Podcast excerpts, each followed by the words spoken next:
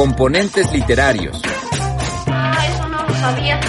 Componentes Literarios. y deslustrarnos.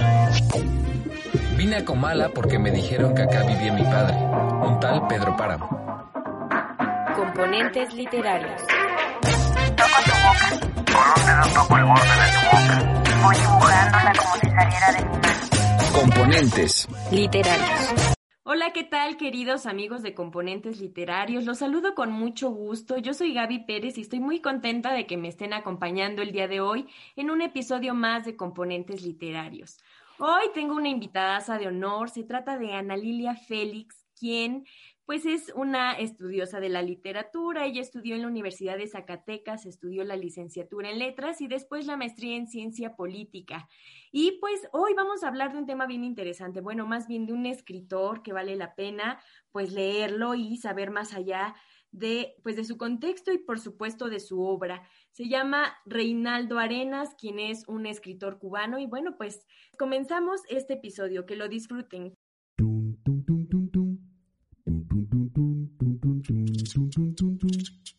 Gramática es el arte o la ciencia, pues en esto no nos hemos puesto de acuerdo, que nos enseña a leer y a escribir correctamente el idioma castellano. Ahora, carnal, te agarramos con El macaquito.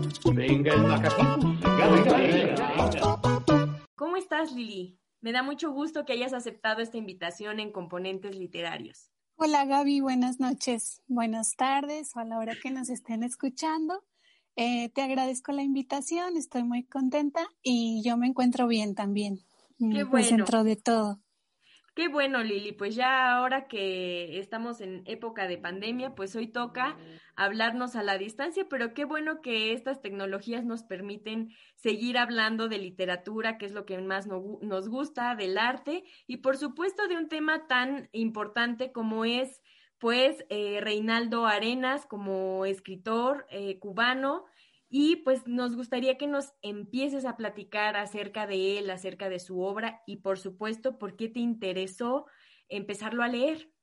Bueno, eh, primero pues dar un, un bosquejo de su biografía. Reinaldo Arenas nace en 1943 en Cuba, en una provincia, Holguín, bueno, en un pequeño poblado aún más lejano de ahí, y muere en 1990 en Miami.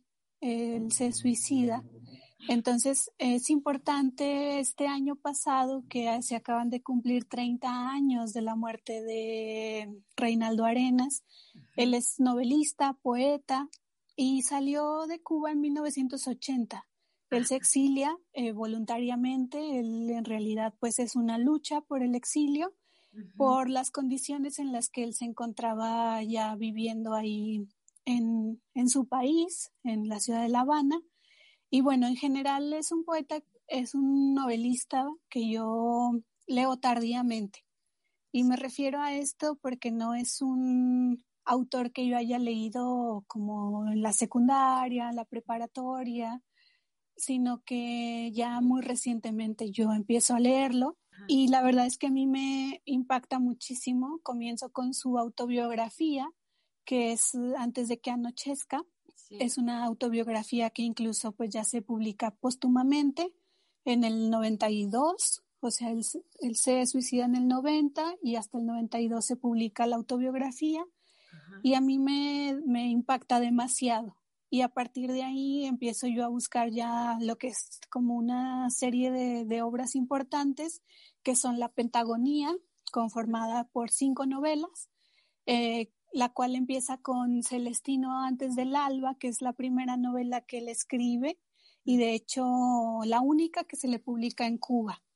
Esto fue en 1967. Esto es importante porque una de las razones también que incomodan a Reinaldo Arenas es que nunca encontró un espacio para su literatura dentro de la revolución cubana. Si bien él al inicio es aceptado por los círculos literarios, culturales, cada vez más él es, digamos, marginado desde el punto de vista de que no se le publican sus novelas o simplemente que lo que escribe es revisado constantemente, lo tiene que estar escondiendo. Y yo creo que para cualquier escritor o productor de bienes culturales, estar en esta circunstancia, pues es ha de ser muy, Complicado. muy incómodo, muy frustrante, Claro. que en realidad él lo que hacía es que algunas de sus novelas las mandó en manuscritos, incluso no revisados, con amigos, eh, principalmente a Francia. Me parece que también en Uruguay y aquí en México se publicaron sus obras, pero en Cuba solo se publicó esta obra que es Celestino antes del alba. Oye, Lili, ¿y se mantuvo esta, este estado de, de marginación no solamente por, por la cuestión de, de lo que decía en sus textos? Tengo entendido que también había como esta otra contraparte de la, la situación política, ¿no? Él, él también estaba en contra de la situación política que existía en, en su tiempo en Cuba y también la, la parte de la homosexualidad, ¿no? Que, que, que es un detalle que, que, también sufrió por parte de la sociedad, ¿no? ¿Nos puedes platicar más acerca sí. de esta situación, por favor? Yo pienso que es muy complejo eh, hablar de la circunstancia de los intelectuales y artistas dentro del margen de la Revolución cubana, porque cuando la Revolución triunfa en 1959, hay muchos artistas que están a favor de la revolución. Uh -huh. O sea, era como un momento donde lo lógico era estar en contra de Batista, eh, que, era, que fue el dictador que sale huyendo en el 58. Y para todos era como una creencia que la revolución iba a ser una revolución pues para todos y al mismo tiempo, digamos, una, un espacio para el desarrollo estético. Uh -huh. lo cual en realidad pues tiene muchos matices, empiezan a tener como encontronazos uh -huh. con el gobierno revolucionario. Yo creo que un parteaguas es en 1961 cuando censuran un documental que se llama PM, es un documental de Orlando Jiménez y de Saba Cabrera Infante, hermano de Cabrera Infante, el escritor, y a partir de ahí se da una reunión entre los intelectuales y el régimen. Y ahí se pronuncia este discurso famoso de Fidel Castro, donde dice, dentro de la revolución todo, fuera de la revolución nada. Uh -huh. Y creo que a partir de ahí como que se fijan ciertas uh, posturas muchísimo más rígidas con los escritores, donde se espera que ellos hagan un arte completamente, digamos, revolucionario. Y esto es pues muy difícil de, de, hacer porque constriñe pues, o sea, ya a estas alturas, digamos, lo que es el, el arte o la literatura, literatura comprometida, yo creo que ha pasado por varias etapas de lo que podríamos considerar compromiso político y si es posible que un arte sea completamente revolucionario o completamente ajeno ¿no? a la política. Creo que eso es uno de, las, de los debates más importantes dentro de la literatura y el arte, más allá de cualquier margen histórico, revolucionario en este caso. Pero digamos que ahí empiezan a, a ya darse muchas, muchos desencuentros. Ahí se da una segunda ola de, de exilios, porque digamos que en la primera ola eh, se van muchas personas uh, con dinero, terratenientes, que eran como los enemigos naturales de una revolución, pero después empiezan a irse intelectuales, artistas, personas desencantadas de la revolución. Sí, sí, sí. Es decir, que en un primer momento sí apoyaron, pero después empiezan a ver que las cosas se están enturbiando. Uh -huh. Entonces, uno de esos, pues, es, uh, es Reinaldo Arenas, pero él no se puede ir sino hasta 1980, en el gran, gran éxodo del Puerto Mariel. Y, y obviamente ahí se cruza precisamente toda esta como estética revolucionaria que se les exige a los creadores con una moral revolucionaria. Es decir, hay, hay en, el, en la revolución cubana un ideal del hombre nuevo. No sé, o sea, esto es muy como llevado y traído de qué debe de ser un joven revolucionario, qué debe de ser un artista revolucionario. Y en esa moral revolucionaria, yo creo que Arenas lo describe muy bien en, en varias, si no es que en todas de sus, de, de sus novelas. El hombre nuevo, para, para los homosexuales no hay lugar en el hombre nuevo. Exacto. Porque el hombre nuevo precisamente también coincide con que es un hombre heterosexual. Uh -huh. Entonces ahí digamos que se da una persecución de lo que ellos consideran lo pervertido, lo que no cabe en la sociedad nueva y los homosexuales en general son, son perseguidos, son obligados incluso como a esconderse. Muchos esconden, muchos también firman actas de arrepentimiento donde dicen que no van a volver a, a digamos, a ser homosexuales.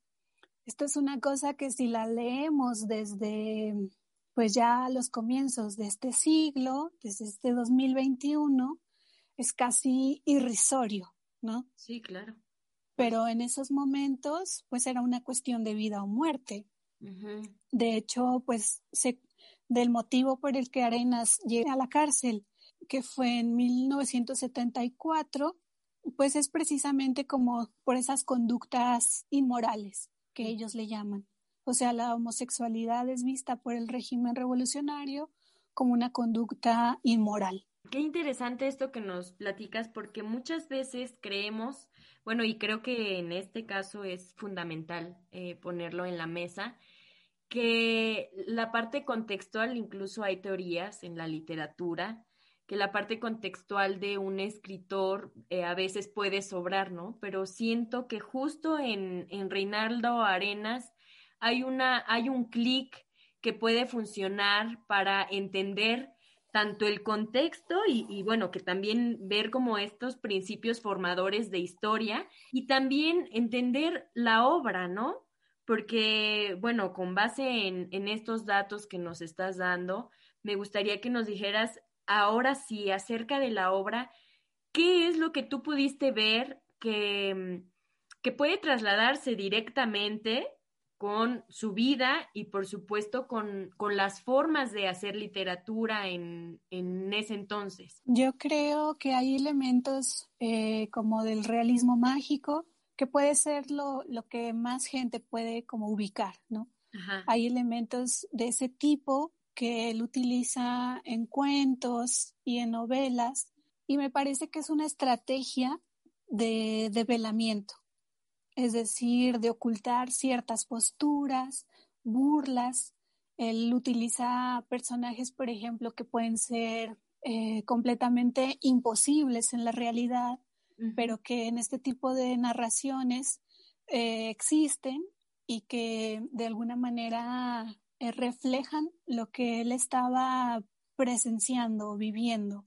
Uh -huh. yo también creo que es obviamente una discusión, o sea, nunca se ha zanjado esa discusión sobre el contexto y la obra de los artistas, pero desde mi punto de vista siempre es clave. O sea, sí, desde mi punto de vista, por ejemplo, pues una obra está llena de su historia, de su época. Mm. Y claro que se puede leer fuera de todos esos márgenes y disfrutar e interpretar pero claro que también se puede dar esta otra interpretación que está nutrida del conocimiento del contexto. En Reinaldo Arenas yo creo que son posibles ambas lecturas. Uh -huh. O sea, la lectura que no conozca incluso el contexto sí. y puede tener un disfrute, pero también está esta otra lectura. Por ejemplo, el último libro de la Pentagonía eh, se llama El color del verano. Uh -huh. A mí me parece que es una obra que se puede leer, que se puede comprender, que es una sátira carnavalesca. Ahí me recuerda mucho como tipo Dario Fo, esa, esa novela, que es más como que parecen actos teatrales. Sí, sí, sí.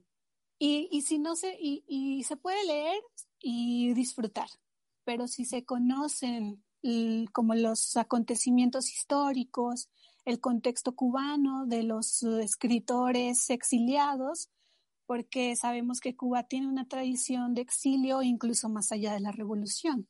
O sea, desde Martí tienen una tradición de escritores exiliados. Entonces, si conocemos todo eso, cuando leemos El color del verano, eh, todo nos hace clic. Entonces, ahí, desde mi punto de vista, creo que sí es clave el conocimiento, por ejemplo, político, histórico y social, cultural, de lo que es eh, la Cuba de mediados del siglo XX, pero también incluso la Cuba del siglo XIX, porque yo creo que Arenas logra ahí hacer como que toda esta sátira, pero lo hace con personajes históricos que van desde el- finales del siglo XIX hasta los actores contemporáneos a él. Perfecto. Y hablando ahora de, de su obra y que nos estás dando mayores detalles acerca de em, textos, ¿podrías tú identificar cuál fue como la evolución en cuestión a lo mejor de estilo o en cuestión de, de los elementos que fue utilizando eh, Reinaldo Arenas a través de sus diferentes obras? ¿O consideras que desde el inicio fue planteando algo que, estuvo como inherente en toda, en toda su obra? ¿O si tuvo algunos cambios que eran bastante, bastante enfatizados? Yo creo que desde el comienzo lo que existe es una propuesta estética que precisamente es reconocida porque él lleva esta obra a un concurso en Casa de las Américas y le dan el segundo premio. Este, la que te mencionaba, Celestino antes del alba. Sí. Esto yo creo que es muy interesante porque al momento de leer Celestino, mm, vemos ahí un personaje que precisamente es el nombre del, del, del título, Celestino, donde reconocemos una especie de desdoblamiento psicológico. Ajá. Creo que eso yo reconozco que permanece. Hay unos cuentos mm, muy cortitos que es, bueno, yo los leí en, un, en una antología que se llama Terminal Desfile, donde precisamente viene un cuento así que se llama Terminal Desfile y ahí hay unos personajes que me parecen muy similares en esta en este trabajo de desdoblamiento, que es precisamente lo que hace con Celestino. Ahí yo creo que es una manera que él utiliza para como para reflejarse a sí mismo. Crea estos personajes para que capturen de alguna forma algunas de las características de su personalidad propia, pero también de sus intrigas, de lo que le acontece, de sus angustias, de sus deseos. Y, y todo, por ejemplo, e- ese tipo de desdoblamiento psicológico que incluso yo creo que ah, deben de haber estudios literarios cercanos al psicoanálisis que puedan hablar un poco más de esto. Pero por otro lado también es eh, muy recurrente como un erotismo muy explícito, Ajá. como un erotismo muy cercano como al, al- a la literatura bucólica. Sí. De alguna manera hay un vínculo porque el escenario que refleja en sus obras eh, Reinaldo Arenas es un escenario bucólico. Ajá. Entonces, lo que él dice, por ejemplo, en su autobiografía, es que en estos escenarios el erotismo está en todas partes. Así es. Y eso tal vez puede ser, o incluso pues sí fue visto como, como negativo, ¿no? Para, para los censores de, de la literatura en Cuba. Porque, por ejemplo, hay incluso como un adjetivo, ¿no? Literatura homosexual. Y como si fuera pues una falta de respeto, ¿no? Yo Ujú. creo, incluso eso se usa aquí en México. Sí, Aquí, creo que sí lo he oído alguna vez y me parece por ejemplo, hay algún, en los textos periodísticos de Fraín Huerta, él utiliza mucho escritores homosexuales como una manera de denostar a otros escritores y lo pone al mar, a la par de los fascistas, los homosexuales.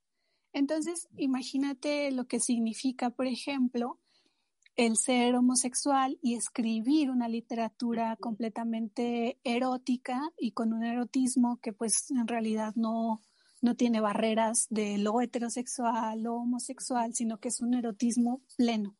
Y creo que esa puede ser algo- también una constante en su literatura hasta el final. Y también como, eh, bueno, estaba leyendo algunas eh, reseñas y, y, algunas cosas acerca de, de, textos sobre Reinaldo Arenas y me parecía también importante resaltar que, que muchos refieren a la búsqueda de libertad como dicotómica en el sentido de que es tanto en, en la forma de ser y en las formas de ser obstaculizado por la sociedad, pero también en la manera de pensamiento, ¿no? De este fluir y esta necesidad constante de, de, de que quería ser, él, él, quería que lo dejaran ser simplemente, como cualquier persona, ¿no? Y entonces, esto también me, me resulta curioso que, que planteemos un poquito, que nos hables un poquito acerca de la forma de la libertad que tú ves incluida en Reinaldo Arenas. Para mí tienen, o sea, no hay decisiones la libertad buscada en el cuerpo es la misma libertad que se busca como en el espíritu, si es que le podemos nominar de esa manera. Porque lo que sucede en los regímenes eh, autoritarios, eh, donde cercan las libertades creativas, es que se da esa conjunción de, pues obviamente ya de lo que ha desarrollado muchísimo Foucault, que es pues la biopolítica. O sea, se da el control de las formas de vida en todas sus variantes.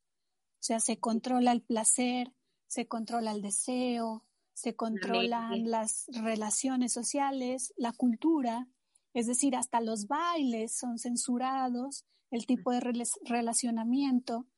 Y eso, desde mi punto de vista, no está separado de una libertad estética que a, a, la cual aspiraba Reinaldo Arenas y mucha gente de su generación.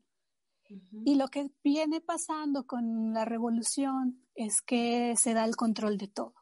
O sea, se da el control y la marginación de todas las formas de vida, de existencia que estén fuera de esa nueva lógica, porque lo que hacen las revoluciones es el reordenamiento.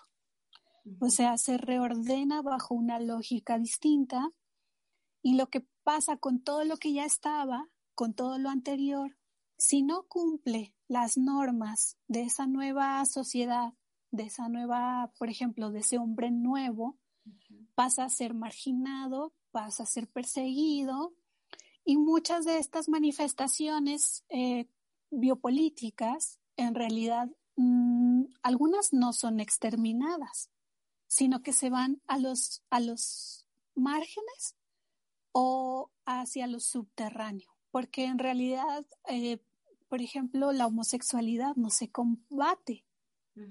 Alguien no puede dejar de ser homosexual, sino que puede irse hacia los umbrales donde el panóptico no puede observar. Creo que eso es lo que pasa en esta circunstancia la libertad que busca Arenas, por ejemplo, me parece que conjuga todas las formas de libertad porque en realidad es una libertad eh, vital y la vida en realidad conjuga las formas de expresión artística y las formas de amar y las formas de desear.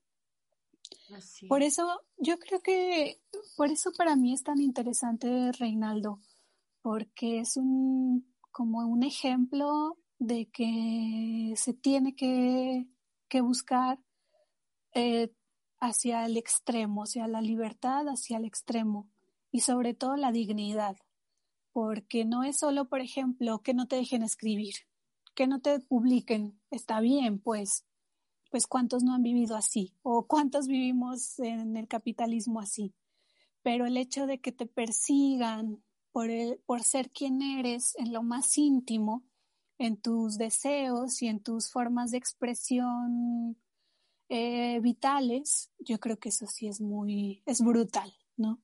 Sí. Se da un control de los cuerpos de manera extrema y eso yo creo que pues muchos no lo soportan y lo que hacen es buscar el exilio. Arenas, o sea, estuvo que serán pues casi, yo creo que pues 10 años con muchísima frustración. Sí, después también pues esta cuestión de, de que se suicida, ¿no? Eh, cuando él llega a Miami, él se encuentra con que no cabe tampoco ahí. Eh, los círculos literarios de Miami están conformados por muchísimas personas que desde el primer, la primera oleada de exilio, pues es gente conservadora, que se adhirió al Partido Republicano, mm, muy con esta retórica procapitalista, eh, que ah, en su idea de estar en contra del, comunismo se vuelven pro-capitalistas. Y pues para Reinaldo Arenas eso es una caricatura de muy mal gusto. Él por eso, digamos que nunca cabe en ningún lado. De hecho, cuando ellos llegan a Miami, esta generación del Mariel, eh, se dan cuenta que no caben, que en todos lados son mal vistos. Y fíjate, o sea, son mal vistos por todos lados. Por un lado, son mal vistos por la izquierda en Estados Unidos y la izquierda en Europa, porque esta es una izquierda que está completamente simpatizada con la revolución cubana. Ajá. Y por el otro lado, tampoco caben en los círculos conservadores de derecha, pues porque ellos no eran de derecha. O sea, por mucho que se les quiera decir que, que son unos gusanos y que son contrarrevolucionarios, bueno, lo cierto es que ellos nunca fueron por ejemplo, Reinaldo Arenas también critica la mercantilización de la literatura. Cuando ellos llegan a Miami y ve a toda esta gente, dice él, con sus formas de vida completamente, pues vacías, ¿no? Vacías por el simple hecho de, de querer tener cosas y tener unas vidas completamente como afincadas en la lógica gringa. Y ellos fundan en el 83 la, lo que fue la revista Mariel, que fue un espacio donde dijeron, si nosotros no tenemos espacio en ningún lado, pues vamos a fundar nuestra propia revista. Porque, de hecho, Reinaldo Arenas lo que hizo fue estar tratando de publicar en algunas otras revistas que ya existían, pero la verdad es que con varios salió de pleito, no, no tenían un espacio propio, no eran bien vistos. Y en el 83 fundan la revista Mariel. Yo creo que en esa revista, lo que es la editorial, a mí me parece un texto sumamente importante, digamos, para la estética y la política, porque es un manifiesto, a mi punto de vista, donde ellos reniegan del autoritarismo de los regímenes eh, comunistas, pero también reniegan de la mercantilización de la vida y del arte del capitalismo. O sea, él, él tampoco es que estuviera a favor del sistema de mercado. O sea, eh, por eso te digo que él como que no cabía a ningún lado. Pero al menos, dice él, al menos en, no sé, Nueva York puedo ser un hombre homosexual sin ser perseguido. Qué fuerte. Muchas veces creemos que por no, no, ser partidario de algo, entonces formas parte de, de lo contrario y qué, qué cosa que, que con Reinaldo Arenas no era así, qué dato tan importante. Y bueno, respecto a la poesía de Reinaldo, ¿alguna recomendación que nos tengas? Bueno, yo la poesía la he leído muy poca, pero, ay, bueno, voy, a decir algo también que es importante. El libro que más se consigue de Reinaldo Arenas precisamente es su autobiografía, porque de ahí en más es muy difícil conseguir todas sus obras. De hecho, hay obras que son de plano inaccesibles, solo en bibliotecas, obviamente, y ni siquiera en todas las bibliotecas públicas es un autor que no ha sido, digamos, como reeditado como se esperaría, a pesar de que, pues yo ahora lo pensaría como un autor de culto en ciertos espacios, para ciertas, ciertos círculos académicos y literarios, pero hay obras que no se consiguen. Y yo creo que la poesía puede ser alguna de esas. Ah, recién yo veía un libro que yo estaba buscando y estaba así como en mil, mil ochocientos pesos mm. en una librería de aquí, de la Ciudad de México. Eh, es como, como para que te des cuenta, esa era una primera edición y no tiene ediciones posteriores.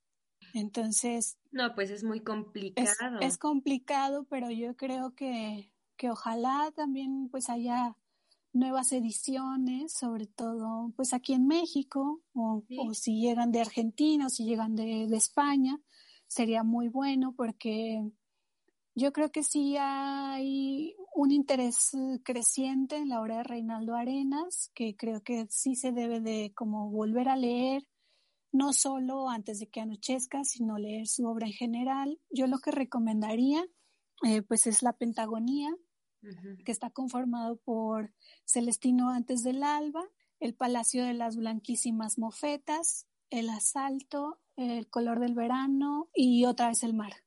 Muy bien. Para, para finalizar, eh, pues cuéntanos, ¿por qué leer a Reinaldo Arenas? ¿Qué, qué significa para ti Reinaldo Arenas y por qué leerlo? Yo creo que eh, Reinaldo Arenas significa el pensamiento crítico. O sea, significa no afincarte en ningún dogmatismo, siempre mantener como, eh, más allá de los principios, también es una cuestión de, de crítica, o sea, de, de salud del pensamiento. Yo creo que eso significa porque, mira, yo, yo te voy a confesar algo. Yo no había leído a Reinaldo Arenas por una cuestión de prejuicio heredado. O sea, mm, no sé, mi papá es completamente como a favor de la revolución cubana, es de esas izquierdas, ¿no? Que, que vienen como con ese run run. Y entonces, no, o sea, Reinaldo Arenas era alguien que no se leía en mi casa y que al contrario, que sí existía ese prejuicio de no, es que es contrarrevolucionario y shalala. Ujú. Y por eso, cuando yo lo leo, por eso es tan importante para mí, porque me parece que, que va más allá de, de, esa, de esa categorización, de como tú decías, de estar a favor o en contra. O sea, no se trata de eso, sino que se tiene que complejizar la vida y el pensamiento, porque la vida, como las posturas políticas, no son blanco y negro. Así es. O sea, tendríamos que complejizar porque si no, sí terminamos en precisamente en dogmatismos. O sea, los dogmatismos se nutren de la categorización, lo bueno, lo malo, la dualidad que siempre es en polos separados. Y yo pienso que la vida, por ejemplo, sobre todo para, para personas que, que viven, por ejemplo, en Cuba, incluso actualmente, la vida es más compleja que estar solo a favor o en contra de incluso de la revolución. Así O sea, incluso ahora lo que está pasando con el movimiento San Isidro, yo pienso que sí exige posicionamientos de los creadores, los intelectuales, los pensadores fuera, fuera de Cuba, porque nosotros luego, si nosotros trasladáramos lo que está pasando con el movimiento San Isidro aquí a México, uf, sería una cosa impensable. De decir cómo está pasando esto, por qué no dejan a estos muchachos tocar en la calle, por qué no dejan hacer su poesía, ¿sabes? Pero hay un sesgo muy fuerte que creo que se nutre por estos dogmatismos de las izquierdas, donde dicen, ay no, es que entonces empieza este sospechosismo de, no, es que ellos están en contra de la revolución. Y yo creo que la vida es más compleja, ¿no? Por eso es tan importante Reinaldo Arenas para la literatura, pero también como para tener una claridad más fuerte sobre lo que fue el siglo XX y el siglo XX latinoamericano, donde, donde Cuba es un referente eh, pues importantísimo para bien y para mal. Así. Y por eso yo creo que Reinaldo Arenas tiene que ser leído y releído bajo nuevas ópticas. Por ejemplo, yo veía ahora un, un artículo, la verdad no, no recuerdo ni tengo por aquí el auto, la autora, pero se leía Arenas desde una perspectiva queer, desde lo que significa, por ejemplo, el ser homosexual en Latinoamérica. Ajá. Y hacían un estudio comparativo de Reinaldo con Pedro Lemebel. Y a mí me encantó, o sea, me encanta que se pueda hacer eh, esa relectura desde nuevos uh, como mar marcos teóricos e incluso pues desde una nueva temporalidad, ¿no? Así es. Eso es lo, lo, importante y lo rico también en la, en la literatura y en el arte en general, que puedes trasladarlo y también ir definiendo nuevas visiones a través del tiempo, ¿no? Eh, por eso tenemos esas relecturas de tantísimos años que han pasado a través de, de los escritos de muchos. Entonces, eso sí también considero que es muy importante. Y por supuesto que con esto que nos acabas de comentar, con esta gran plática, pues eh, nos quedamos también pensando o, viendo que, que también con Reinaldo Arenas vemos justo que no existe siempre un sí y un no, que también hay términos medios y por los cuales también podemos luchar, ¿no? Y pues muchas gracias, eh, Lili, por haber estado aquí en Componentes Literarios. De veras me da muchísimo gusto que nos hayas acompañado hoy. Y bueno, nada más, eh, recuérdanos tus redes sociales. Bueno, uh, primero, pues muchas gracias, Gaby, por la invitación. Me dio mucho gusto poder hablar pues de Reinaldo, que ha sido un autor que pues me ha cambiado mucho, muchas perspectivas respecto, por ejemplo, a la literatura, pero también respecto a la vida misma, a, pues a creencias que yo también de alguna forma asumía. Ajá. Y por eso pues me emociona mucho hablar de él. Espero que, que bueno, haya quedado un poquito claro. Claro. Y que... mi red, o sea, mis redes sociales en Facebook estoy como Ani Pichardo. Mm, tengo un Twitter, pero nadie me sigue, pero te lo voy a dar. Sí, si no, no te preocupes, igual Instagram, la que tú puedas eh, compartirnos aquí, cualquier, cualquiera que puedas compartirnos tus redes sociales estaría perfecto, no te preocupes. Mm -hmm. Twitter estoy como Anita Félix y me pueden seguir, te digo que no me, nadie me sigue, pero me pueden buscar y ahí, ahí me van a encontrar. Muy bien. Y en Instagram también estás, ¿no? Sí, estoy como Lili Félix. Muy bien, pues ahí lo tienen componentes literarios, ahí si quieren acercarse a través de las redes sociales con Lili y pues por supuesto, pues también darle sus dudas y si ya ustedes han vivido la experiencia de leer a Reinaldo Arenas o si apenas lo van a leer gracias a este podcast, pues estaría genial que nos comentaran y que compartieran sus opiniones a través de las redes sociales. Pues yo me despido, antes les recuerdo nuestras redes sociales, estamos como componentes literarios en Instagram y en Facebook, así nos pueden encontrar. Y por supuesto, estos episodios salen a través de YouTube y Spotify todos los domingos. Y pues muchas gracias por habernos acompañado el día de hoy. Yo soy Gaby Pérez y es un gusto haber estado con ustedes. Esto fue Componentes Literarios.